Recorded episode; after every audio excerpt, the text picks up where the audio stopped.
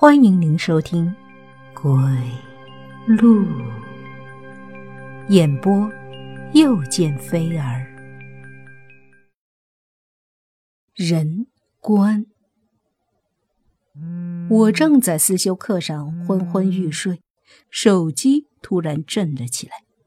打开一看，是我女朋友沈乐给我发来的信息：“卯正二刻，槐树荫。”我心里咯噔一下，赶紧收拾了书，跟老师请了假，直奔校门外的大槐树。刚出校门，我就看到树底下停着一辆白色的面包车，沈乐正站在树下踢石头。我赶紧跑过去。我家和沈乐家是世交，我们两家世代干着挖坟掘墓的营生。只不过沈乐家精通寻龙点穴，我家负责摸金倒斗。我和沈乐青梅竹马，虽然平时被这小妮子欺负的有点狠，不过沈乐确实是个好搭档。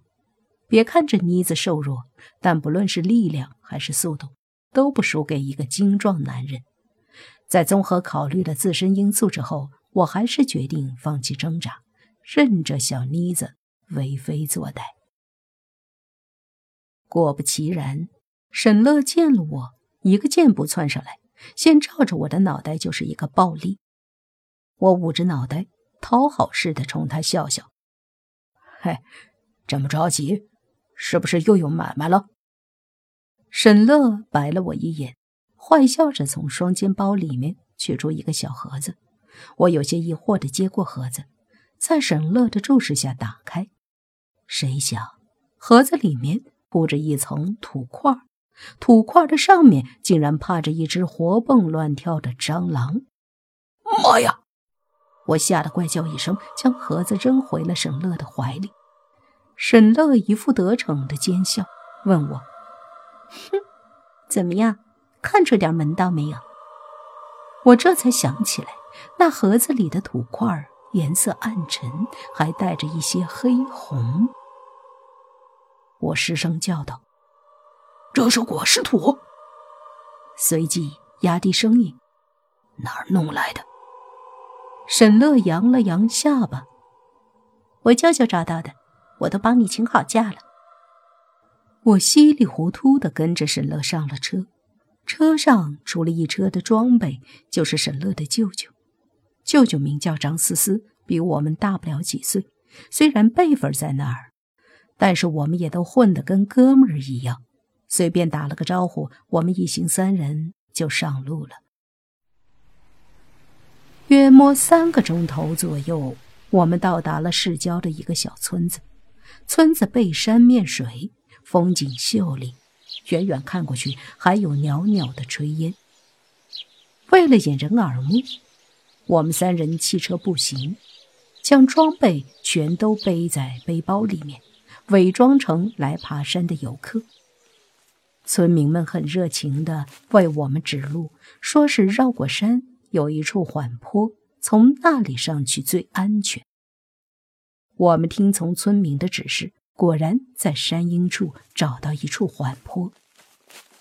正当我们准备上山的时候，张思思突然一摆手，把我们拦下了。我看了看张思思。然后又看了看沈乐，发现沈乐也是眉头深锁。我问道：“怎么了？”沈乐指着山上一棵大柳树，对我说道：“芭蕉藏鬼，柳树招阴。”说完，又从背包里面取出了三片芭蕉叶。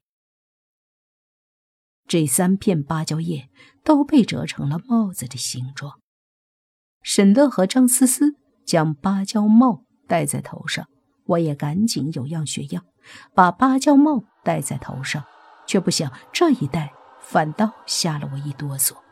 只见不远处的柳树下竟然聚集了三五个小孩，都穿着青布马褂，挽着发髻，而最可怕的则是这些孩子全都没有皮肉，只剩下一副空空的骨架，我吓得差点哭出来。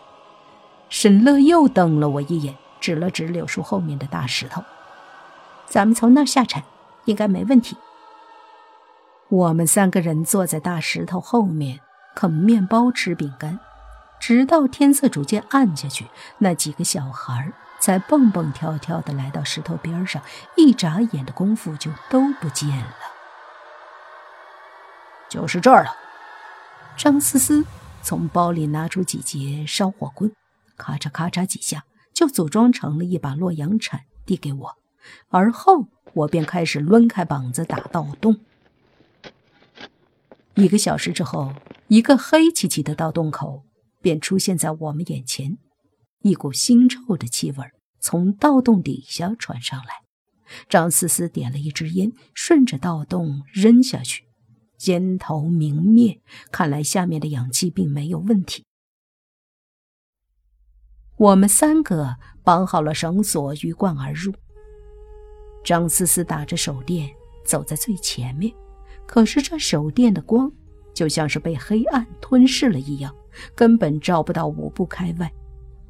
我走在中间，抱着洛阳铲，准备遇上粽子，随时给他一铲子。沈乐走在最后，死死地攥住我的衣角。我心下暗笑，这小妮子还真有害怕的时候。盗洞的尽头刚好是墓道的入口。